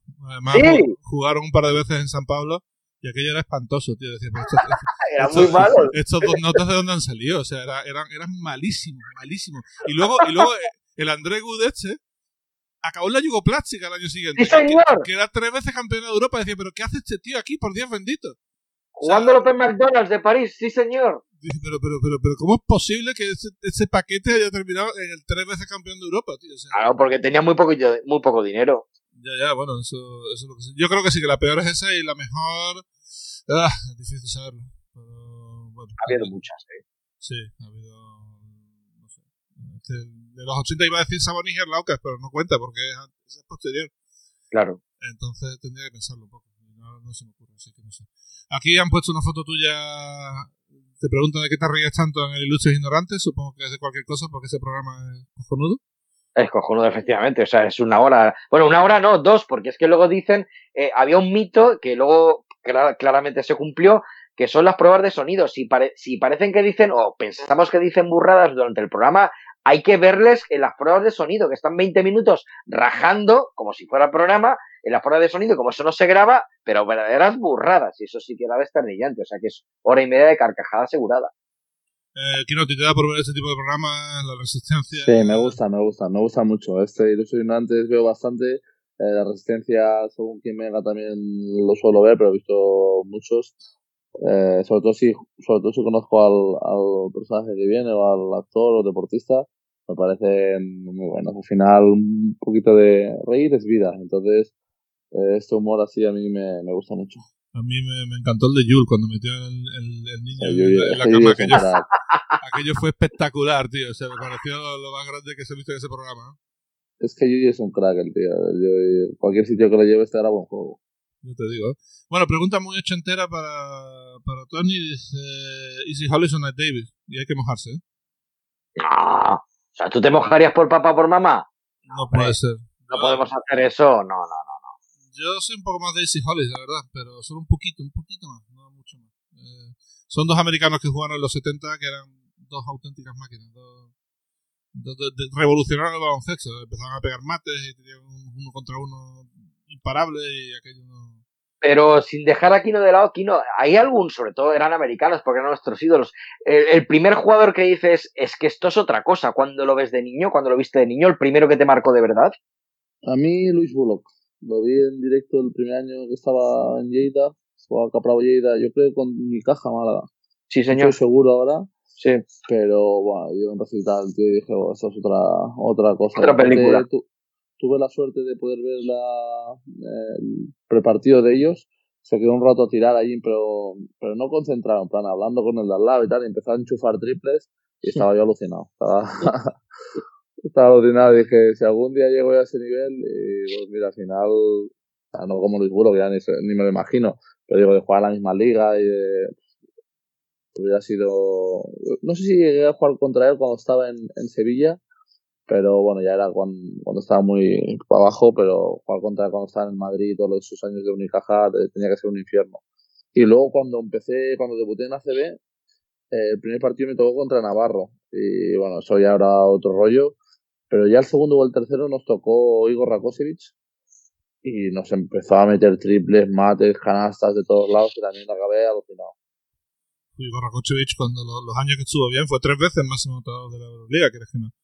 Pero cuando el partido que enchufaba era, era un demonio, era tremendo. ¿no? No, había forma de El primer partido Navarro, que para mí es de los que ha estado Europa pues, más determinante con, con diferencia, y acaba de dos Rakosevic. Y aparte, un, me tocó defender un par de defensas a Navarro. Y dije, bueno, vale que no lo miren porque si no, se me va a poder a sacar de fondo. Bueno, tú, Antonio, viste mucho baloncesto en la tele, pero el primer jugador que viste en persona en un campo de baloncesto que te impresionara, ¿quién fue? Quizá el primero no lo sé, pero de, ver jugadores que decir, uh, es increíble. Yo, por ejemplo, y ya no tenía rodillas, pero por ejemplo, Chris Webber, cuando vino aquí a, cuando vino a Barcelona con los Sixers de Filadelfia, vale que el reclamo era Allen Iverson, pero Chris Webber andando, es que era impresionante. Eh, cómo cogía el balón, cómo daba los pases, cómo es, es que era una facilidad asombrosa para todo. Yo sí, eso lo recuerdo con especial cariño. El primero, pues tendría que pensarlo en directo, pero. Uff, tendría que pensarlo. Yo pero tengo- reconozco era otra cosa. Yo lo tengo muy claro, ¿no? Ya lo he dicho alguna vez. eh, para mí el mejor jugador, en mi mente, el mejor jugador de todos los tiempos, Ray Anthony Smith, el jugador de, Ah, claro. de Mayoral Marista. Era imposible pararlo. O sea, en mi mente de niño de 15 años, 16, eh, si, se le, si se le venía alguien, te pegaba un primer paso y te metía un mate. Si le dabas espacio, te la metía de fuera. Si no, se la metía. O sea, no había manera. Hubo un día que nos metió 22, 23 canastas de dos puntos. O sea, él no se podía parar, no, no, no, no, no se podía. Y todo el mundo ya le tenía una tierra al tío, porque además nos ganaron como 7, 8 veces seguidas. Y era aquello de, Dios mío, tío, los dos en mí, estos se pueden ir ya a otros equipos, yo qué sé, ¿no? Y nada, renovaban y otra vez, y pum, pum, pum, de verdad, o sea, eh, Ray Smith, o sea, impresionante. Eh, Sí, lo era, lo era. Vaya, vaya crack. Infravaloradísimo, por cierto, porque luego no hizo nada, ¿eh? pero, pero bueno. En fin, eh, Luis, Ma- Luis Manuel Lázaro dice también, es para todos. Eh, ¿Creéis que los cambios de regla han desvirtuado esa lucha por la posición que veíamos en los 90, 80? ¿O todavía dejan los árbitros a los pibos fajarse como lo hacían Martín y Meneguín o, o Martín y Norris? O, o estoy equivocado?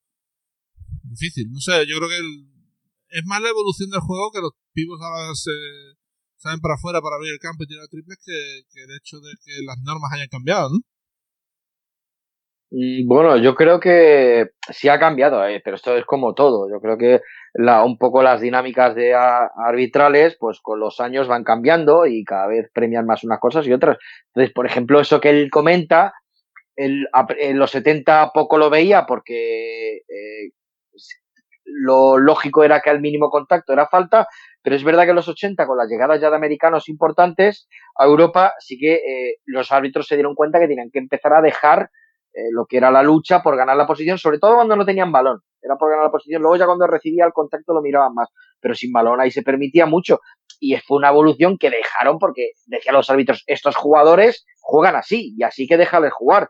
Entonces yo creo que hoy día, y esto sí lo dice mucha gente, eh, hoy día eh, las luchas de Norris y Martín o Meneguín con Rafa Rullán y ese tipo de eh, disputas que había en poste bajo, hoy día a la, vamos, no, no aguantarían ni un cuarto, les pitarían cinco faltas en el primer cuarto, porque son dinámicas diferentes de arbitraje. No sé, yo creo que un jugador como, y ahora cuando entra aquí, ¿no? Duljevic podría manejarse con todo esto. O sea, que tiene Duljevic que no tenga Martín. Sí, Norris? pero los, totalmente de acuerdo, pero los árbitros pi- ahora pitan a Dublevich más que pitaban a Martín y a Norris. Yo es que no los he visto tanto, pero es verdad que, que bueno, cada hay una tendencia muy grande a, a pues, pivots abiertos y tal. Y Dublevich es uno de los que sigue ahí bajándose debajo, ganando la posición eh, con sus ganchitos, que ahora pues, no, no se ven mucho. Pero yo creo que esto se cambia con, con bueno, eh, con el siguiente Shaquille O'Neal un poco, pues cambiará la tendencia. Ahora está que todo el mundo tira triples por Stephen Curry, por todo lo que ha supuesto, yo creo, los Golden State Warriors, y pues está cambiando mucho pero a la que vuelva a ser un Shaquille O'Neal, vuelva a ser dominante y vuelvan a ganar tres o cuatro anillos con, con el nuevo animal, pues volverán a ser eh, volverán a ser fajadores porque la gente verá a la tele y querrá ser de, de eso. Yo ahora veo pues, todos los niños pequeños cuando voy a campus en, en verano, pero tú metes triples de nueve metros, ¿sabes? La pregunta que es lo que ellos ven, lo que es la tele, pues me preguntarán de unos años, pero ¿tú has visto algún pibe que meta estos mates y que sea tan? Yo creo que va un poco por por inercias y ahora mismo pues estamos eh, pues eso, con gente más abierta, más móvil, pero cambiará y los árbitros al final se, se van adaptando a los tiempos. Yo creo que ahora como se ven menos, pues se castigan más estas, este tipo de acciones. 100% de acuerdo. Sí, esta última reflexión de me parece muy interesante. Como se ve menos, quizás se castigue un poco más. Sí, es cierto, sí. Pero es toda la razón. Sí, además yo estoy en 100% de acuerdo con el tema de que cuando vuelva el próximo Shaq, el baloncesto volverá a cambiar. Y es una cuestión de tiempo porque el baloncesto es cíclico, ¿no? Estuvo Will Chamberlain, estuvo Dul Jabbar, Bill Russell y... Pero eh, yo perdona Javi que te corte, yo también opino que bueno, que no hace falta ser tan tajante. Ya el hecho de lo del triple, yo creo que la evolución también del baloncesto volverá a traer la media distancia. O sea, un tío como Kino Colón, con la facilidad que tiene de tirar de dos puntos después de un bloqueo directo en el eh, central, que él luego se busca ahí su bolsillito, por decirlo así, y el hueco para tirar de dos eh, a cinco metros o cuatro metros y medio, pues es un tiro muy efectivo que puede sacar un porcentaje muy alto si sabes hacerlo y sabes tirarlo, como lo tiene Kino, que desde esa posición me gustaría saber qué porcentaje tiene, pero es alto. Entonces yo creo que cuando se den cuenta que el porcentaje de ahí puede ser incluso superior eh, que lo que es el tiro de tres puntos, pues se volverá un poco el tiro a media distancia. Yo creo que es un se poco. Mucho, yo creo que es un tiro muy, muy bueno y que se ha perdido mucho. Y más ahora con los físicos que hay, que llegas abajo y te pueden meter tapones por todos lados, un tirito de 4 o 5 metros. Por ejemplo, el de polo, que lo hemos nombrado antes, lo hace mucho también. Y otra cosa que se ha perdido, que mi padre iba toda la vida diciéndomelo y que ya no cambiaré, estoy seguro, es el, el tiro de tablero. O sea, el tiro de tablero antes era una cosa fundamental y ahora ves a pocos jugadores. Yo, yo recuerdo pocos haber jugado contra él que digo, que tira tablero. Me acuerdo siempre de, de Justin Dolman, que el tío claro. lo usaba a la perfección, o Tim Duncan es el que se nos viene un poco a todos a la cabeza, pero hay pocos que, que lo usan. Y es algo que, que, que me decís vosotros, yo creo que va a ciclos. Correcto, pero hay una cosa que me llama la atención, y perdona, perdona este inciso, Kino, que eh, es cuestión de fijarse quién tira eh, bien a tablero, porque siempre nos acordamos de Tim Duncan, pero es que ves hoy día a Stephen Curry o ves a Devin Booker tirar, y dices que estos tíos dominan la tabla, pero de una manera impresionante, pero es como que no se vendiera. Cuando dices, es que estos consiguen porcentajes muy altos de tiro porque dominan la tabla y son jugadores teóricamente triplistas, pero que cuando tiran la tabla la dominan, vamos, como el mejor. No, Carr yo creo que domina hasta... hasta Todo, sí. Yo estuve en la, en la, final que estuve yo, que vi el quinto partido que ganaron ellos la, la final contra Cleveland Cavaliers. Eh, se, se, puso a tirar, bueno, visto toda su rutina de tiro y tal, se puso a tirar de medio campo. Eh, metió cuatro o cinco seguidas, y aburrido, hacía una cinta, un bote a la derecha, tiraba, la metía una, desde medio campo.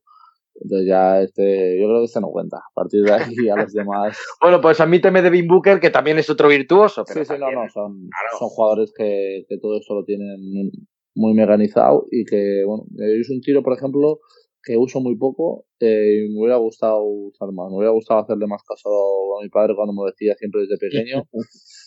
Eh, aparte de mi padre estar siempre con los, con los, efectos, que eso sí que lo uso un poco más cuando entro y voy un poco justo de fuerza o no tengo buen ángulo, pero lo de los tiros a tablero, yo creo que, que si lo hubiéramos entrenado bien, daría muchas ventajas a todos los tiros estos cortitos que, que, que nos gustan hacer. Siguiente pregunta, te pregunta Antonio, ¿cuántos DVDs y VHS tienes en tu biblioteca? ¿Cuál, ¿Cuál, es el más antiguo, el más difícil de conseguir, el que le tienes más cariño y el que has visto más veces? Muchas preguntas. Oh, mamá, a ver, eh, nunca supe, nunca las he contado, ¿eh? es verdad, que entre yo sé que creo que eh, Betamax tenía como unas 700 cintas Betamax, VHS, pues no lo sé, eh, creo que, a, que, no sé, 6.000, 7.000 aproximadamente, yo sé que ahora me faltan unas 2.000 y pico por pasar, y luego es, de, es, verdad que DVD desde el 2004 ni lo sé. Empecé a grabar DVDs, o sea, ni lo sé los que tengo. Entonces, pero es verdad que bueno, que el número, más que el número de partidos es la calidad, porque hoy día sí es verdad que te puedes hacer una muy buena biblioteca porque tienes acceso a todo. Hoy día puedes grabar de todo. Entonces es más un poco la calidad, como la pregunta que decías de ¿cuál es la que más has visto? Pues hombre, el partido que más he visto, porque antes yo me crié en una época donde solamente se televisaba el All-Star Game de la NBA como partido de NBA y alguno de la final y universitario, que es lo que a mí me entusiasmaba, pues solamente la final. Entonces el Georgetown Villanova, la final del 85, que lo haya visto más de un centenar de, de veces, estoy convencido, pero convencido. Y no sé, joyas, pues no sé, es verdad que en su día di, bueno, no lo sé, eso habría que verlo, pero es verdad que eh, más que haya grabado yo, que sí recuerdo con especial cariño, que luego mantuve un Zaragoza cotonificio, que por ahí tuve del 81-82 y se quedó por accidente, en la única cinta beta más que había, pues bueno, pues ahí lo tenía, pero más o menos por ahí, de, de ese porte. Más de Liga Española que de NBA, que ahora te das cuenta con los años que es mucho más fácilmente conseguible, y permítame la expresión de, de conseguible que no existe, pero cuando antes era lo que más valor tenía, en los 80, obviamente. Si quieres un partido de Will Chamberlain en, High School, creo que todavía lo tengo por ahí, ¿eh?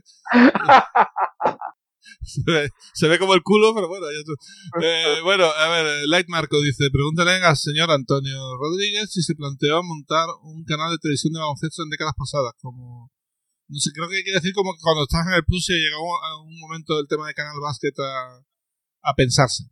Eh, sí se hablaba, se hablaba entre los aficionados y en la casa también lo planteamos, pero nos encontramos con un escollo, eh, bueno, que obviamente empresarialmente hablando tiene todo su razonamiento. NBA decía que no es, NBA decía que él, ellos en canales de deportes con otros deportes, incluyendo otros baloncestos, sin ningún problema, un canal exclusivo de baloncesto con otras ligas, eh, se negaban. Entonces, pues que para eso luego sacaron su canal NBA TV con 24 horas de emisión, de diferidos, de históricos, de lo que fuera, ¿no? De programas, de todo. Entonces, por eso no se pudo hacer en su momento.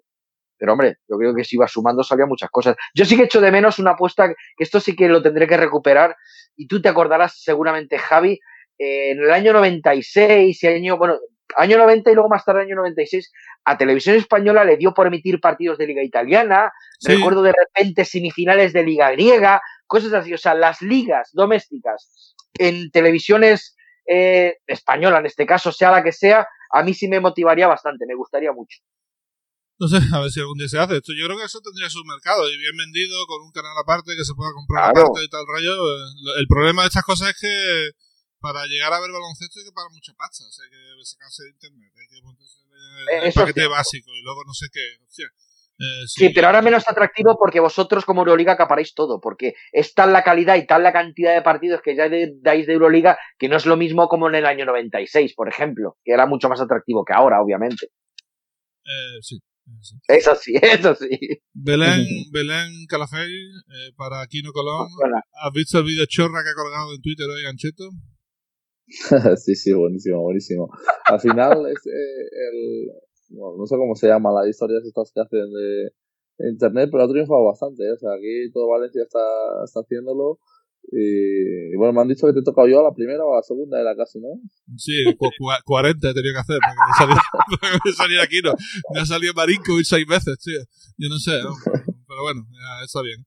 Eh, Belén tiene otra pregunta también. Eh, es interesante, bastante interesante. Eh, ¿Cómo lo hacen entre tanto, sobre todo para Antonio? ¿Cómo lo hacen entre tanto pabellón de básquet para llevar una dieta equilibrada? Porque los pabellones solo tienen bocatas malos, secos y caros. Y dice, valga esta pregunta, denuncio también para los responsables de catering de los pabellones. Cierto, los pabellones se comen mal. Eso hay que decirlo, casi todos. Esta chica Belén Calafel eh, tiene aspecto de ser inteligente. Es cierto, es, es una pena que los pabellones se dé tan mal de comer pero en todos, generalizado. O sea, que no haya un mínimo restaurante. Oye, que de verdad, que es que, que se mueve dinero, que se mueve mucha gente, porque un estadounidense yo creo que tiene que alucinar viendo lo que hay aquí. Es verdad que hay un pabellón, como el Wizzing Center actualmente, que está rodeado de bares por su ubicación, eh, pero es una ubicación privilegiada y bastante extraña respecto a otros pabellones. Y bueno, sí que ahí puedes eh, comer algo antes, pero dentro del recinto, intentar comer es imposible porque o sea, lo siento, es que no, no, es que perritos calientes que válgame Dios, que si palomitas y olvídate, que ya no hay más. Totalmente de acuerdo. Por eso se lleva mal, porque hay que esperar al final del partido, sales tarde y cenas muchas veces tarde antes de meterte en la cama lo que no debes. Así pasa, cuando llega tiempo de playoff te pones trofollo y es una perdición. Tienes que ir más a los vestuarios, de, sobre todo los vestuarios locales, que siempre hay un poco de fruta o una cosa así, que siempre se puede mangar un platanito, una cosa así. Ah, pero tú dices ya mangar, ya te tienes que meter a los hippies. ¿eh? Mangar no, hombre, se pide por, vaya, ¿me puedo llevar un plato? que te van a decir? No, no, este plato es mío. se hará, se hará, se hará. Y bueno, y la última es de Nacho Díaz, eh, también para Antonio, que tiene que la pregunta tiene que ver con las fricciones de básquet en el restaurante de cinco sentidos. Eh, ¿Qué te parece la iniciativa y qué te parece todo? Que debería, eh, debería copiarse para más sitios. O sea, eh, es algo así como decir, bueno, eh, una cena con un invitado, alguien del mundillo del baloncesto famoso, que se haga una vez al mes y que reúna allí gente que le guste mucho el baloncesto y que tenga ganas sobre todo de escuchar al invitado que suele, que se suele llevar, pues ¿por qué no exportarlo a otros sitios? Porque me parece una iniciativa, en este caso de Íñigo Razacena, me parece una iniciativa maravillosa voy a ir muchos menos de las que debiera y de las que pudiera, pero eh, me parece fantástica la iniciativa. Pues nada, lo vamos a dejar por aquí. Llevamos una hora y media hablando. Yo parece que llevo aquí cinco minutos, macho. verdad. Y la niña se ha calmado y está durmiendo, ¿no, Kino? Eso es importante. Ya está durmiendo, ya está. Sí, sí, eso, es lo más importante. eso es lo más importante. Pues nada, Antonio, tendremos que repetir alguna vez. Muchas gracias por pasarte por Basket Sabes que eres bienvenido cuando, cuando te dé la gana, básicamente. Un fuerte abrazo y muchas gracias. Y mucha suerte en el resto de la temporada. Y Kino, eh, bueno, mucha suerte contra la Fenerbahce. Va a ser un partido, yo creo que si le ganáis son 2-0 contra ellos. Y es un paso muy importante para el playoff, así que a por ellos. A por ellos vamos. Bueno, muchas gracias por pasarte por aquí y un abrazo a los dos. Y gracias a todos por escucharnos una semana más. Nos vemos dentro de dos semanas aquí en Basketcast. Hasta aquí Basketcast con Javi Gancedo y Kino Colombo.